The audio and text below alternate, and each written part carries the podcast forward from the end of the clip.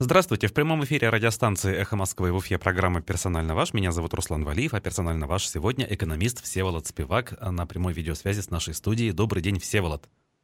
Добрый день, Руслан. Мы, как обычно, в прямом эфире, и э, нас можно не только слушать, но и смотреть с помощью прямой трансляции в Ютубе, а также присылать вопросы нашему гостю по номеру для СМС и э, в мессенджерах WhatsApp и Telegram. Плюс 7 927 304 1051.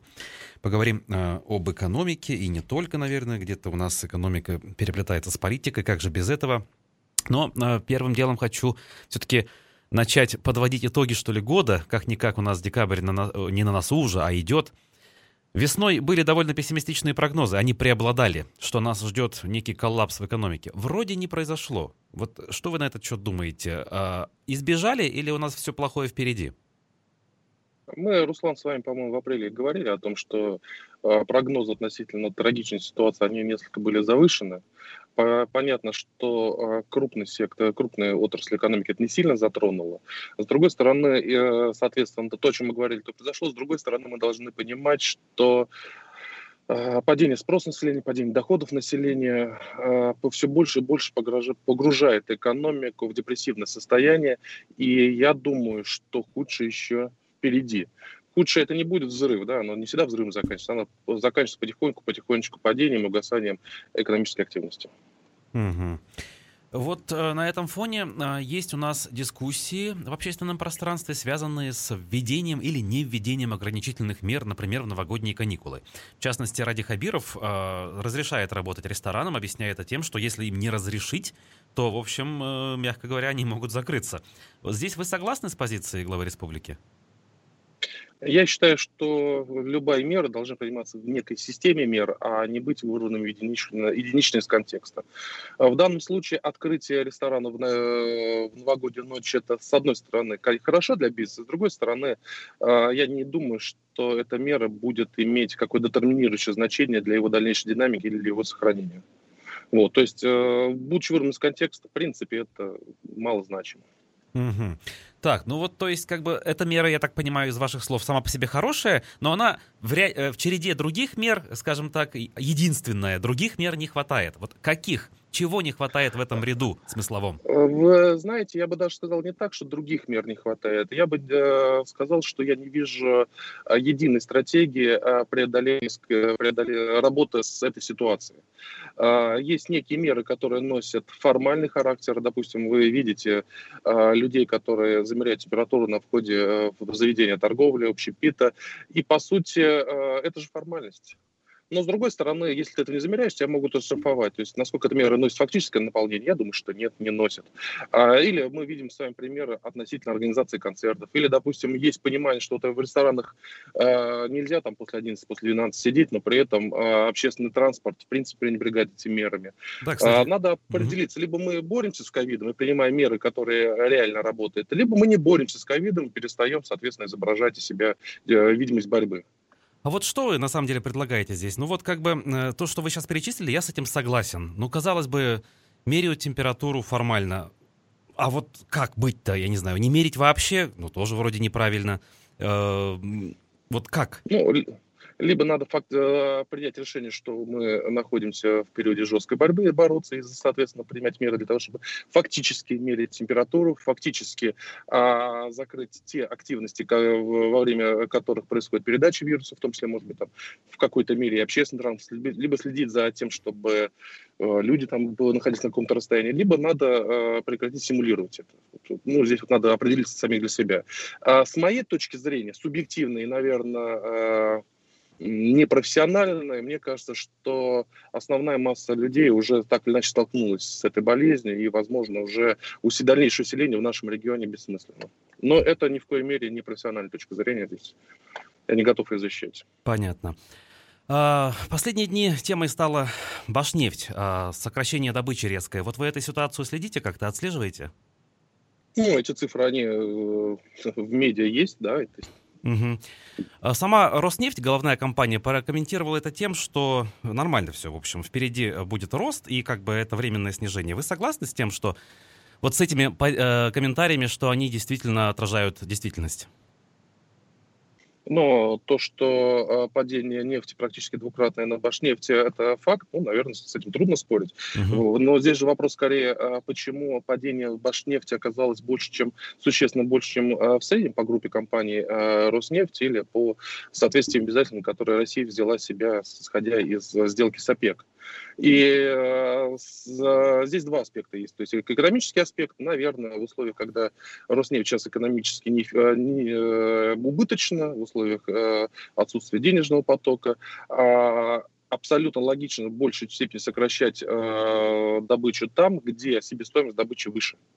Угу и, соответственно, оставлять, поддерживать производство там, где себестоимость добычи ниже. Мы с вами знаем, что исторически, если ничего за последние несколько лет не поменялось, исторически баш, э, себестоимость добычи башнефти, она выше, чем на сибирских месторождениях.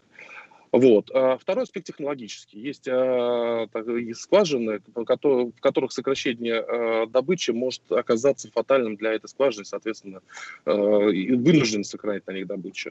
Но и есть политический аспект. Это то, в какой степени регион, бенефициар, а, компания может отстаивать свою позицию, несмотря, может быть, на узкую экономическую целесообразность в рамках группы компаний. Но в данном случае, с одной стороны, можно спекулировать на том, что Башкирия не имеет достаточных инструментов для того, чтобы формировать собственную независимую политику и, соответственно, вынуждена просто со стороны мириться с э, падением э, доходов от своего участия в Башнефти. А, но, с другой стороны, на самом деле, я думаю, что очень мало э, глав регионов э, или просто даже политиков федерального уровня могут э, заставить э, Роснефть поступиться экономическими целесообразностью вопреки их желаниям. Угу. Так, ну, Башнефть сама по себе, конечно, никуда не денется, в общем, выживет, мы так полагаем, но ведь это же негативно влияет на финансовое состояние республиканского бюджета. Вот насколько это влияние, на ваш взгляд, оно может оказаться, ну, если не фатальным, то очень таким критическим? Я сейчас точно цифру не помню. Насколько я а, помню, порядок цифр около 4-5 миллиардов а, рублей дивидендов в будущем году про, заложено недополученных а, в этот бюджет. 4-5 миллиардов, то есть, с одной стороны, это, конечно, не критичные деньги, с другой стороны, но это большие деньги. Угу. Большие деньги, очень жаль, что в условиях кризиса мы их теряем. Да, ведь это же не единственная потеря. То есть мы уже наблюдаем, что республиканский бюджет э, дефицитен. А, в этом году причем особенно дефицитен. И постоянно мы слышим из новостей, что э, идут займы. Вот 2 миллиарда у Сбербанка брали весной, сейчас вновь подписали. Вот это все, оно насколько сбалансировано с точки зрения именно бюджетной политики? Как вы считаете? Э, в общем и целом политика государства немножко отличается от э, политики, которую мы можем, которая была бы рациональна в домохозяйстве. Государство имеет право э, быть дефицитным э, в случае, если этот дефицит э, стимулирует экономический рост и повышает качество жизни населения. Поэтому сам по себе и не объем э, республиканского дефицита не его динамика у меня не вызывает обеспокоенности. Вопрос только, тратится ли это на текущее проедание, либо тратится это на цель инвестиционного развития или повышение, там, э, улучшение инфраструктуры республики. Но это совсем, немного, это, это совсем другая дискуссия. Да, ну вот я понимаю, что дефицит может быть даже полезным, да? Вот э, это об, да, конечно. Э, об этом часто говорили в предыдущие годы, еще при Рустаме Хамитове, когда у нас был профицит, а, и специалисты оценивали, что этот профицит, вот, это не то, что нужно, то, то, чему нужно радоваться, потому что на самом деле деньги не вкладываются в развитие. Так вот, сейчас, а, по вашим данным, что происходит? Мы действительно только проедаем и латаем дыры, или все-таки часть этих денег уходит на что-то полезное? Ведь недаром у нас происходят э, инвестиционные мероприятия, форумы, вот даже сейчас в Уфе одно из них идет. Ну, Руслан, во-первых, а, позиция относительно желательности бюджетного дефицита как способа стимулирования экономической активности,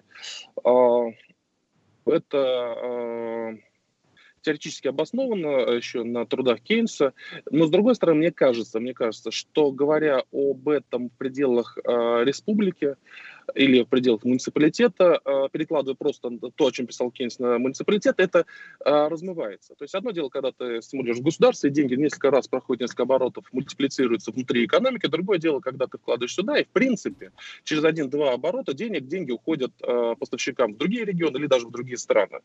С одной стороны, поэтому я бы не стал переоценивать э, эффект, э, положительный эффект бюджетного дефицита, потому что деньги мы вкладываем, они, шли, они в целом стимулируют экономику не только республики, но и других регионов, а расплачиваться придется именно республике. Угу. А, вот. А, на самом деле я не вижу а, никаких а, четко обозначенных направлений инвестиционного развития, которые бы этим дефицитом можно было бы, которые бы этим дефицитом стимулировались. Угу. Принципе, ну, наверное, так. Ну, видите, здесь, с другой стороны, и говорить сейчас об этом, о том, что у нас есть большая инвестиционная программа, мы вкладываем деньги, мы работаем на развитие. А с учетом падения цен на нефть, углеводородов, падения доходов населения ковида, ну, естественно, все стратегии, они сейчас требуют пересмотра, наверное, смешались. Ну вот вы знаете, э, есть же у нас вот эти вот эм, э, территории опережающего развития, есть особая экономическая зона Алга. Вот вчера буквально министр промышленности и энергетики Александр Шельдяев в эфире рассказывал о нескольких проектах, которые так или иначе двигаются, э, в том числе строительство там промышленных предприятий. Ну, может быть, не гигантов, конечно, но все-таки. Вот это разве вот не то, ради чего стоит трудиться и тратить бюджетные деньги? То есть это же позитивные сдвиги или это капля в море, на ваш взгляд? Ну, это позитивные сдвиги, но цыплят по осени считаю, да, соответственно, то, что мы говорим, что подписали одно соглашение, второе соглашение. Если вы посчитаете объем подписанных анонсированных соглашений, то мы должны быть уже, наверное, жить по-другому. К сожалению, очень маленькое количество этих соглашений реально доходят до стадии реализации. Вот. Угу. Поэтому, если когда это будет реализовано, заработает, э, можно только аплодировать. Пока, на самом деле, я не вижу крупных реализованных проектов, я не вижу даже их в активной стадии э, работы. Угу. Ну, тогда сразу спрошу по поводу все-таки вашего видения, вашей оценки деятельности премьер-министра Андрея Назарова. А, многие вот наши э, эксперты, в том числе, которые на эхе выступают, они в целом позитивно а, значит, настроены по поводу него. И даже несмотря на то, что пока конкретных каких-то крупных э, достижений назвать не могут, они все-таки надеются, что он как предприниматель с большим опытом в этом направлении добьется успехов. Вот вы разделяете этот оптимизм или не очень? Ну, есть два аспекта. Наверное, а, вряд ли э, Андрей Геннадьевич самостоятельно вне э, взаимодействия с Ради Фаридовичем может добиться результата. Наверное, это тандем да, какой-то. А я, на самом деле, тоже разделяю определенный оптимизм в связи с тем, что человек, который занимался бизнесом в той или иной степени, э, занимает позиции в правительстве, потому что KPI чиновника, KPI бизнесмена, даже само понимание результата, оно кардинально различается. И если человек с пониманием э, конечного результата, именно экономического результата э, в правительстве, наверное, это позволит строить какие-то коммуникации. Это, это здорово. С другой стороны, если мы смотрим на то, что в целом происходит, я не знаю, кто-то, кто доминирует в формировании такой позиции, меня смущает уход от системной работы к а, ручному управлению. То есть, мне кажется, это в значительной степени э, разрушает э, инвестиционную привлекательность, инвестиционную стабильность и инвестиционную среду. Я вот. Это, понимаю, наверное, я бы счел минусом. Ага. Правильно я понимаю, что вот под ручным управлением вы подразумеваете вот эти вот те же самые инвест-часы, э, где каждый проект в ручном режиме на уровне главы республики рассматривается и по нему принимается решение? Нет, нет, нет? знаете, это, наверное, э, инвест-часы, это, наверное, позитивно. Ага. Проекты, которые не могут пробиться через чиновников, они получают э, через там, министерство, ведомство, они получают э, мощный, наверное, рычаг для своей реализации. Это хорошо. Под ручным управлением я, вот, допустим, приведу вам пример, это создание городсовета для выдачи разрешения на строительство в Уфе. А, где каждое разрешение должно э, подписываться лично Ради Фаритовича. Ну, по крайней мере, так было анонсировано в октябре. Я после этого не встречал никаких документов или упоминаний о нем, поэтому я не знаю, сейчас он принят или не принят, но а для меня, как для инвестора, непонятно. То есть для меня разрешение на строительство является уже некой финальной точкой, и по большому счету разрешение на строительство а, должно выдаваться автоматически при выполнении набора условий. То есть просто надо отчекрыжить э, там список документов и проставить галочки. Это уже выполнено, значит, получена земля, проведены э, все слушания, перед, земля имеет следующую категорию, сделан проект, проект прошел экспертизу, потрачено миллионы, десятки, это может быть сотни миллионов рублей – и тогда а, с чем я выхожу на градсовет? Почему? От, а, что значит получить подпись? Я не понимаю. Для этого, естественно, риски. Естественно, эти риски закладываются в а, расчет эффективности проектов. Ну, при решении при принятии о инвестировании. Вот это я называю речным управлением.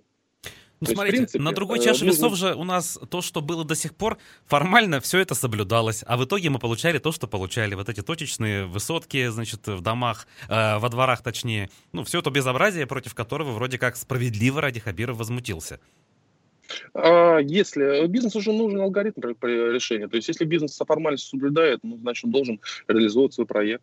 А власть должна а, таким образом формировать нормативную, регуляторную и правоприменительную практику, чтобы а, соблюдение а, на, регламентов приводило к желательному результату, а не к точным застройкам. И в этом плане нужно больше внимания уделять очень скрупулезной, неэффектной, но необходимой работы по формированию нормативной базы, чтобы, да, это было невозможно. Но мне кажется, что, допустим, если применить э, КУФЕ, государственной политики, мне кажется, надо формировать а, высотные регламенты, потому что многие люди из других, когда приезжают э, районов, они удивляются, что у нас высотные здания, причем достаточно средней архитектуры, возникают в центре города. Во многих других э, городах, миллионников, это просто не, невозможно. То есть надо не говорить, я разрешу или не разрешу. Разрешу или не разрешу, конечно, э, останется, но оно должно быть единичным, уникальным случаем. Там, допустим, вот Эйфелеву башню поставили, да, наверное, это разрешу, не разрешу. А в целом есть э, некий градостроительный регламент, который ограничивает количество высоты. Вот. Э, это неэффективно, работа, она скрупулезная, она нудная, но именно на ее основе должен закладываться будущий экономический рост и привлечение инвестиций. Mm-hmm. В условиях, когда мы понимаем, что есть нормативная база, но она кого-то не устраивает, и поэтому э, будем решать, будем не решать. Вот, вот так это мы, вот так только могут работать короткие деньги со сверхприбылями. Если вы хотите длинные деньги под, с низким расчетной прибылью, то да, должны быть жестко регламентированы все процессы прохождения документации и согласования. Так, ну, э, а можно ли вот те меры, которые у нас принимаются в виде градсоветов, эффективными на краткосрочной перспективе? Ну, то есть пока все эти законы примут, возможно, ведь их уже там обдумывают и, и к этому идут, но пока этого не произошло, хотя бы вот, дабы не, не наломать дров, вот такие вот структуры, насколько они все-таки уместны хотя бы на короткой перспективе? Я считаю, я не понимаю, как инвестор в этих условиях должен планировать свою деятельность. Угу. Чтобы не было точных застроек, ну, наверное, это эффективно. Но в результате же получилось как? Чиновники сейчас просто боятся что-то подписывать на всякий случай. А, соответственно, ну, мне как э, инвестору, в принципе, не понятно, что делать. То есть, ну вот хорошо, ладно, побороли кош, э, соду, понятийно побороли, не по закону, понятийно побороли, да, понятийно побороли э, медную компанию, победительно побороли э, точную застройку. Но ведь под этими большими случаями еще десятки а может быть сотни других мелких инвестпроектов, где чиновники на всякий случай, чтобы не выходить э, в республиканскую или тем более федеральную повестку, на всякий случай просто им легче запретить. Mm-hmm. И бизнес не понимает, как с этим работать. Вот. Поэтому здесь же баланс. Э, в данном случае баланс, ну, э, баланс не уже, уже э, переходит в другую сторону, как бы чего ни случилось. Но ведь есть структуры, также при правительстве, скажем, при главе, есть уполномоченные по правам предпринимателей. Можно к нему прийти и сказать, вот тут чиновник, значит, не стал меня слушать, подстраховался и не подписал. А давайте-ка решим. Или все-таки это тупиковый путь? Ну, а, а, а что он решит? Вот, вот что он решит? Он вас отправит в прокуратуру, вы напишете прокуратуру. То есть, а здесь же, смотрите, Руслан, ситуация же вот немножко, ее надо в другом аспекте смотреть. Если у вас есть желание инвестировать под небольшие проценты, ну, с небольшой доходностью в системные долгоиграющие проекты, то у вас 80% территории страны вам доступны там э, за 2 часа лета, да, там за 3000 рублей. Деньги переводятся мгновенно. И когда ты приходишь и тебе начинают, тебе рассказывают о том, куда надо пойти, написать жалобу, еще, ты сидишь и думаешь, окей, ребят, а, вот. Тебе уже больше интересно, на самом деле, ну, вот, э, многие сейчас обсуждают не купить там акции Башнефти или Газпрома, а купить там Халиберт на Шлюмберже, да? То есть, а во-вторых, ты сидишь и думаешь, окей, как хорошо, что сейчас я деньгами не залез в эту историю. Mm-hmm. Потому что если я залезу, для меня это будет проблемой. А сейчас я, наверное, посмотрю там, где я не буду с самого начала проекта ходить в прокуратуру и писать письма. Скажите, а вот по вашим данным у нас есть, э, я не знаю, внутри страны субъекты, где вот, вот с этими вопросами как раз все в порядке? То есть нормальные регламентированные правила игры, все прописано, и минимум участия чиновничества, в том числе высшего принятия решений. Вот, я не знаю, в Татарстане вот так? Иде, иде, идеальной ситуации никогда не будет. Ну, близко я к идеальной. Уверен, что... Э, алло? Я, я говорю про близкую к идеальной. Вот все-таки у нас же есть некоторые субъекты, областные даже центры, которые показывают хорошие экономические результаты. К ним идут производители. Западноевропейские автоконцерны строятся, в конце концов. Вот это как им удается? Ну, вы там экологии, к примеру, да? Да, да, да. А, естественно, что есть регионы, в которых те или иные другие вопросы более регламентированы, в некоторых менее регламентированы. Угу центральные регионы, там тоже Питер, Москва, ну, они отличаются в большей степени проработки э, нормативной базы. А мы могли бы в Хотя... Башкирии здесь, далеко от Москвы находясь, э, подобных производителей привлечь? Вот если бы у нас были хорошие, прозрачные правила игры и все остальные условия нормальные. Ну, вы видите, мы с вами говорим, что Калуга привлекла а, не только а, российских производителей, она привлекла международных производителей, да, и там, uh-huh. я насколько помню, Volkswagen, там автоклассер хороший сформировался. И, конечно, конечно. Но, видите, к нам же идут. Э, к нам при, пришла та же самая э, медная компания, к нам пришли кто-то, кто хочет добывать золото, к нам еще кто-то приходит. Но мы же их выгоняем, по сути, сейчас. Uh-huh. Хорошо, мы а продолжим. А если, если, если мы им не разрешим, то ну а как они будут у нас работать? Да, я понял вас. Мы продолжим говорить про экономику и об экономике, соответственно, во второй части программы «Персонально ваш» с экономистом Всеволодом Спиваком. Меня зовут Руслан Валиев, скоро вернемся. Продолжаем программу «Персонально ваш» в прямом эфире «Эхо Москвы» в Уфе. Меня зовут Руслан Валиев и «Персонально ваш» сегодня э, по скайпу вместе с нами экономист Всеволод Спивак. Э, Спивак э, на связи. Э, Всеволод на связи. Да, Ага. А, значит, и наш номер для смс-сообщений и сообщений в мессенджере Telegram а, и WhatsApp прежний, плюс 7 927 304 10 51. Я, значит, обращусь к этим вопросам. Вот а, просят вас прокомментировать наши слушатели высказывания Радия Хабирова про промышленный а, патриотизм и то, что антимонопольная служба не стала за это осуждать главу республики. В общем, и это дело осталось без внимания. Вот Две части, соответственно, вопроса, да, по непосредственно высказыванию, что вы думаете, и по поводу реакции. А, я не понял а, ту оверреакцию, которая а, возникла в медиапространстве после этого высказывания. Мне кажется, патриотизм а, муниципальный, локальный, поселковый, тем более республиканский, это а, скорее позитивная интенция, а в случае, если это не является не единственным смыслом деятельности. И более того, руководитель региона, и руководители там, деревни, района, они э, должны быть патриотами и защищать интересы э, тех экономических субъектов, которые находятся в их районе. Это абсолютно нормально. И в данном случае э, реакция ФАС тоже абсолютно нормальна, потому что э, само по себе я здесь не вижу никаких э, регуляторных последствий после этого заявления. В случае, если другой вопрос, что если будет промышленный патриотизм будет грубо реализовываться нормативной деятельностью, ограничить конкуренцию, нарушающая федеральное законодательство, тогда, наверное, ФАС надо подключаться. Но есть много инструментов для того, чтобы реализовывать э, поддержку местных производителей, местного э, спроса, без того, чтобы нарушать действующее законодательство. Да, понятно. Вот э, до перерыва немножко упомянули БСК, но хотелось бы на этой компании остановиться более подробно. Как-никак есть решение арбитражного суда. Э, смею предположить, что, в принципе, это решение для вас не было неожиданностью? Когда у нас э, Генеральная прокуратура э, чего-то просит по представлению президента, наверное, очень трудно сомневаться в результате. Угу. Ну, получили то, чего ждали. А, а вот э, то, как себя на этом фоне э, вел тот же Ради Хабиров. Вот здесь изначально, да, помните, первое прозвучало в середине августа предложение выкупить, потом, соответственно, требование э, прозвучало вернуть в пользу республики, а потом он присоединился к позиции генпрокуратуры. И теперь это дело все вот, соответственно, обсуждают и говорят, а что же дальше, а получит ли республика? Кто-то говорит, вот мы все ни с чем остались, а кто-то утверждает, что уж теперь-то мы точно получим контрольный пакет. Ваше мнение на этот счет? Ну, давайте, э, контрольный пакет получим или не получим. Лично я считаю, что несмотря на весь негативный информационный фон, который был в, э, вокруг а, менеджмента БСК, владельцев БСК, и более того, а, несмотря даже на то, что на самом деле их поведение а, в этой конфликтной ситуации можно считать аморальным, они давали, а, они делали прозрачную структуру, они аудировались у лучших международных компаний, они платили дивиденды, и в данном случае приход, а, допустим, а, государства как собственника может понизить эффективность эффективности управления, в данном случае я вижу больше рисков, нежели возможностей. Даже в том случае, если э, э, пакет будет больше, нежели тот, который у нас уже был. Uh-huh. Вот. Э, и, э, при этом еще не факт, что он в принципе будет таким же или больше. Да?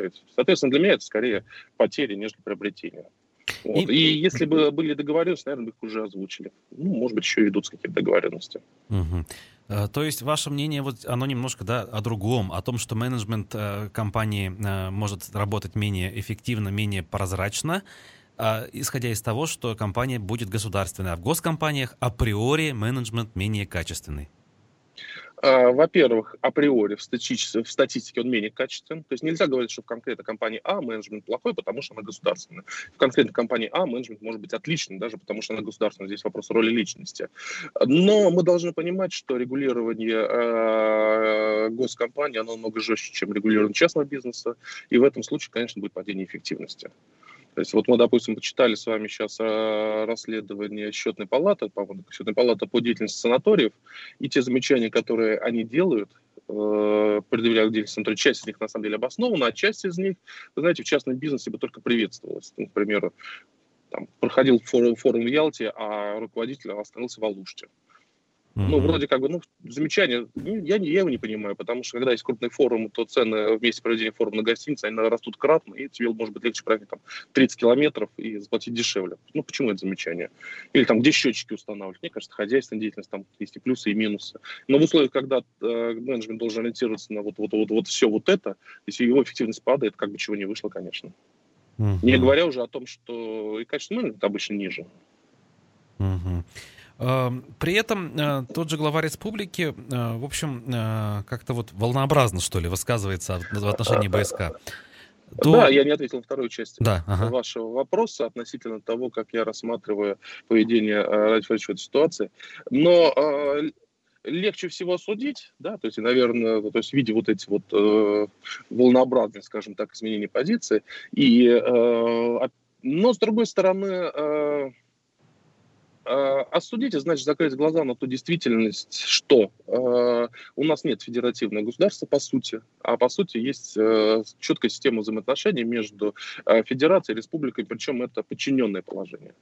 Хотим мы это признавать, не хотим, это факт, который есть. Наверное, я не хочу это признавать, наверное, поэтому э, можно эмоционально осуждать. Но в практическом плане, ну, вы же понимаете, что есть подчиненное положение республики по отношению к федерации. Оно и понятийно подчиненное, оно с точки зрения бюджета подчиненное, когда у нас без федеральной поддержки наш бюджет никак не срастется. Ровно так же свою систему, э, эта система продолжает свое распространение и взаимоотношениях уже республик с муниципалитетами. Мы тоже понимаем, что муниципалитеты зависимы.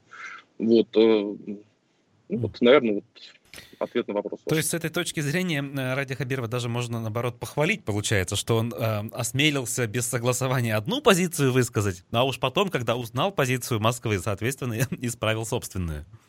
Ну, хвалить-то не за что, наверное. То есть, наверное, в то время ему четко не сформировали позицию. вот. А может быть, сформировали, может быть, он попробовал переиграть, и здесь рискнул, может быть, так. Но хвалить бы я тоже, наверное, не стал, потому что я тоже не вижу, за что хвалить. По большому счету, э, наверное, политического веса Башкирии не хватило для того, чтобы поставить это в собственность Башкирии. Причем же, знаете, здесь вопрос э, более широко ставится, он не только касается БСК. Акции БСК, насколько я помню, они были национали... приватизированы, отошли в собственную республику а, согласно соглашению между э, Республикой Башкортостан и Российской Федерацией. Помните, когда Ельцин сказал, берите суверенитет сколько хотите. То есть, если мы говорим, что сейчас происходит денонсация конкретного приватизации э, каустика и соды, то э, неужто ставится под вопрос вот эта вся совокупность соглашений 93-94 годов? Вот в этой дискуссии я не встречал пока еще в наших медиа. Угу. Ну, в принципе, она интересна, поскольку... Ну, э, самое даже, время начать э, тогда, да. Угу. Потому что даже а, сама история нашего суверенитета, да, она же были написаны в то время как в этом соглашении как суверенное государство, несколько такое в составе другого, правда, несколько странный термин, даже само воспоминание об этом суверенитете, ну, для многих было источником особости и некой гордости. А фактически, э, видите, мы сейчас денонсируем некие э, практические выводы из этого соглашения. Угу. А вот эти э, требования, которые к БСК сейчас предъявляются активно, в том числе в плане инвестиций в экологию и так далее, это правильные требования? То есть давно пора было это делать, и пусть все-таки они раскошелятся и, соответственно, экологические проблемы решат, или это все-таки может обернуться боком для экономической ситуации в компании? И в перспективах развития? Э, у компании есть, э, были, по крайней мере, я надеюсь, будут э, достаточно прибыли для того, чтобы начать заниматься экологическими проблемами. Безусловно, это надо было им заниматься. Другой вопрос, что сейчас, исходя из того, что, тех высказываний, которые я вижу, говорится о том, что компания как будто в одиночку принимала решение о том, чтобы этим не заниматься.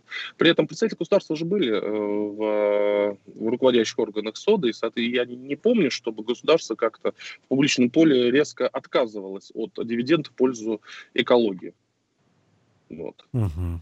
Угу. Поэтому, если и говорить о том, что э, предприятие не занималось экологическими проблемами, надо говорить, что, наверное, никто не был заинтересован по крайней мере, взвешивая затраты и э, дивиденды э, в решении этих проблем в целом. Понял. А, значит, еще обращусь к вопросам, которые нам э, пишет вот радиослушатель Владимир. Большая часть инвестиционных соглашений возвращают нас, э, слушатели, к началу разговора. Так вот, большая часть инвестсоглашений с Китайской республикой не реализовались у нас в Башкортостане. Имеются в виду еще соглашения времен Хамитова. Вот, на ваш взгляд, почему это произошло? Это вина китайцев, это вина, я не знаю, администрации Хамитова, это какие-то другие факторы. В чем проблема? Ну, э, во-первых, э, я думаю, каждый случай индивидуально. Э, мы можем отметить то, что у нас э, падающий рынок потребления. Китайцам, может быть, уже не так интересно к нам заходить, э, как это было раньше, когда мы рассчитывали, когда мы были в положительной динамике роста. А у нас сложная нормативно-регуляторная база, да, то есть, которая даже не то, что сложная, на самом деле вопрос не в сложности, вопрос в нее непредсказуемости. Вот. Ну, наверное, вот так я. Я, я бы видел вот эти основные причины. Угу, угу, понял. А, значит, Кроношпан, тоже вот мы вчера с министром а, промышленности его обсуждали. А, предприятие в свое время, конечно, было в центре там скандалов, внимания, но mm-hmm. так или иначе оно уже работает несколько лет. Но при этом оно работает, э, не будучи введенным официально в эксплуатацию. Вот вы как-то это можете объяснить разумно, почему такое возможно? Это преференция такая, чтобы никто не мог проверить. Насколько я понимаю, не введенное официально в эксплуатацию предприятие не могут контролирующие органы, соответственно, брать там на заметку. Что происходит? ну, она работает в режиме пусконаладки. На самом деле я уверен, что если было бы желание государства навести порядок, оно бы нашло инструмент для того, чтобы наводить его порядок, несмотря на эти вот э, режимы пусконаладки. Но с учетом того, что к Ранашпану было приковано большое внимание и, наверное, были найдены фактические отклонения от э, тех нормативов, которые должны быть выполнены, пока не нашли пути обойти это.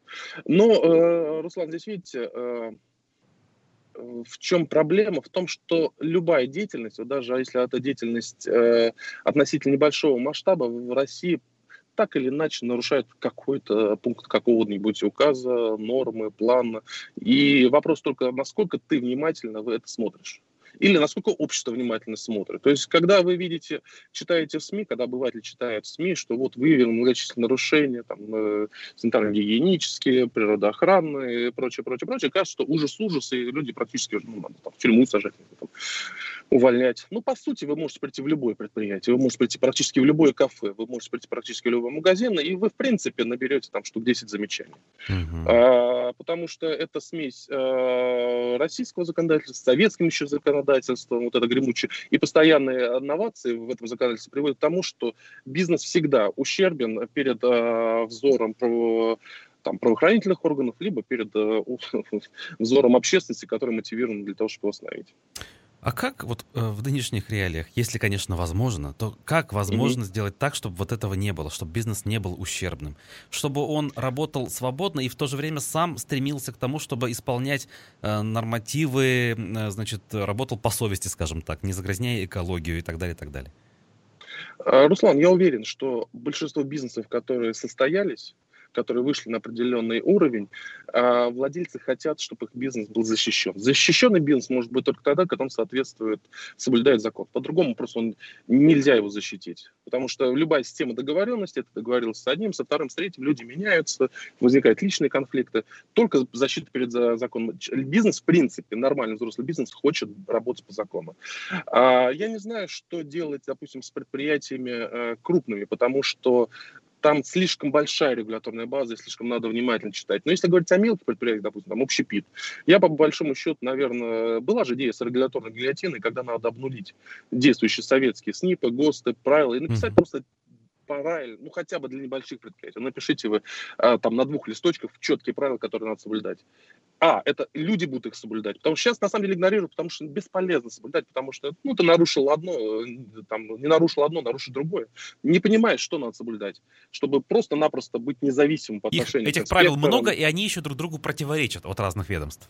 Том числе поэтому. Ну, они, может быть, они отчасти противоречат, то есть, э, но их слишком много. Ну, допустим, я приведу вам а, пример. А, в стейки же едите, да, Руслан, наверное? Бывает. Бывает, да. То есть, какой прожарки любите? Ну, средний пусть будет. А? Средний. Средний, ну, как обычный человек любит средний прожарок. Это, знаешь, мясо красное, да?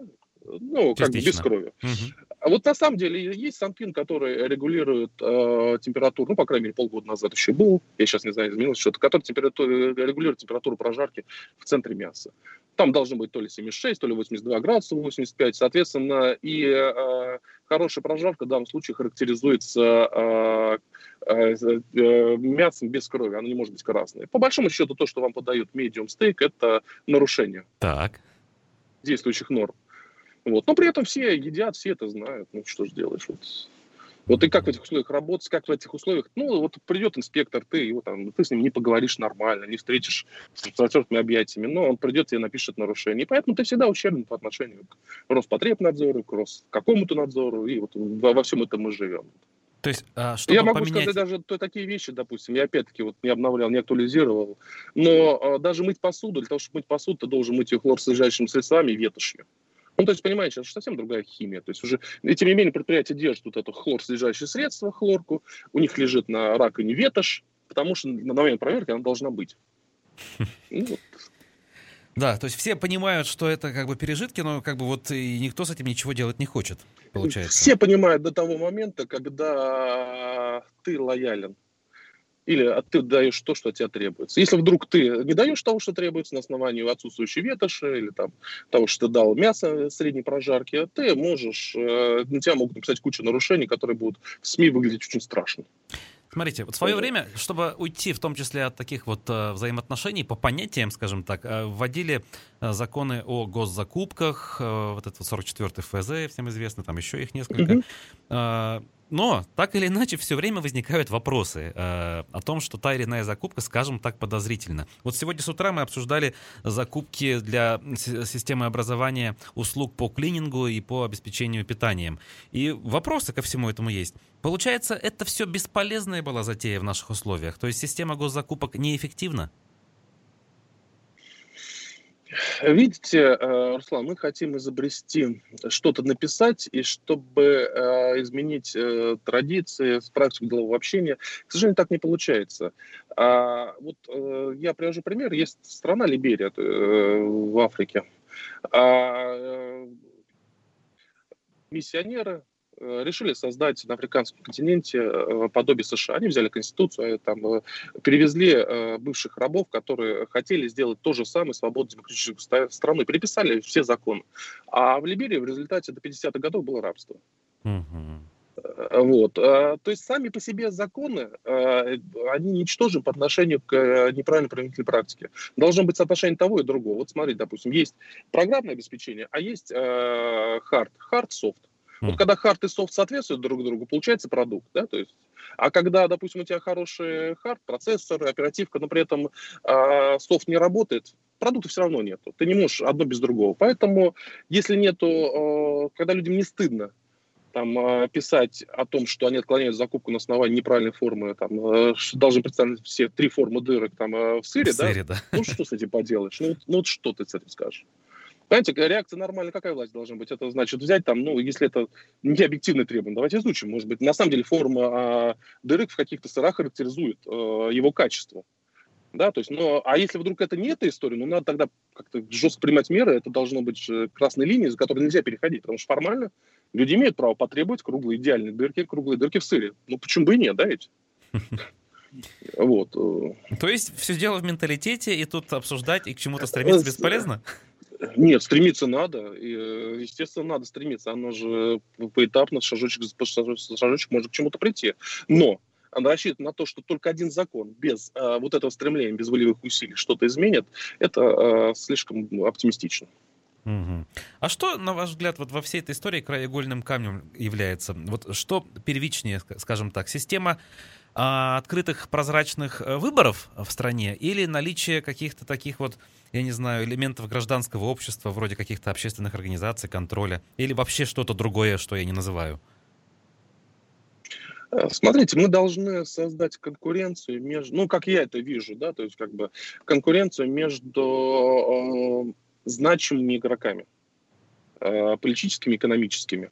В данном случае выборы и народ на выборах является инструментом, с помощью которых э, та или иная другая группа может э, победить и, временно. Эти группы должны складываться, наверное, столетиями, десятилетиями, по-другому никак. Выбор один инструментов, да. Наверное, вот в нынешней ситуации один из немногих. Но, с другой стороны, мы можем же посмотреть в Китае. В Китае тоже есть уже внутрипартийная конкуренция, и она достаточна для того, чтобы соотносить действия правящей элиты с э, некой объективной реальностью. Mm-hmm. То есть это может быть, ну, если бы у нас, допустим, в Единой России была бы реально внутрипартийная борьба, разные точки зрения, они бы сталкивались между собой, может быть, это было бы тоже инструментом. В Японии, к слову говоря, тоже правящая партия десятилетиями не меняется. И, в общем-то, в данном случае выборы, может быть, один из инструментов, а другой более эффективный инструмент это межфракционная борьба, открытая борьба. Угу. То есть вот. У нас этого нет. Когда есть единое мнение, когда оно всегда правильно, система деградирует обычно. Казалось бы, на этом надо было бы и заканчивать, но все-таки еще один вопрос вот слушатели я задам. Э, ваше мнение по поводу усиления штрафной линейки за уличную торговлю. Зачем это? Это помощь оставшимся в живых магазинах, магазинам точнее, э, или вообще что? Что, зачем это нужно в нынешних условиях? А, вот э, я, насколько я читал, вопрос не о том, чтобы штрафной линейки, а за незаконную торговлю, да, на улице? Да-да-да, то есть если выходит, условно говоря, это... бабушка с коробочкой на улице торговать, то это незаконная торговля. Да, то есть это не касается магазинов, да, то есть, соответственно, закон торговли. Два аспекта.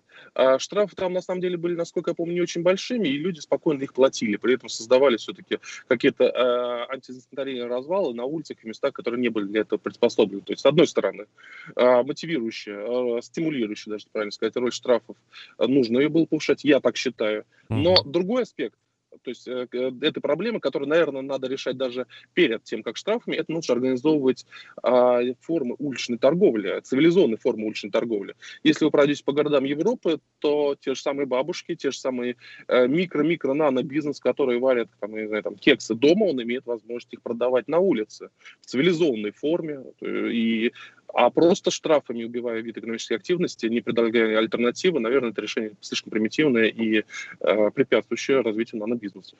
Угу.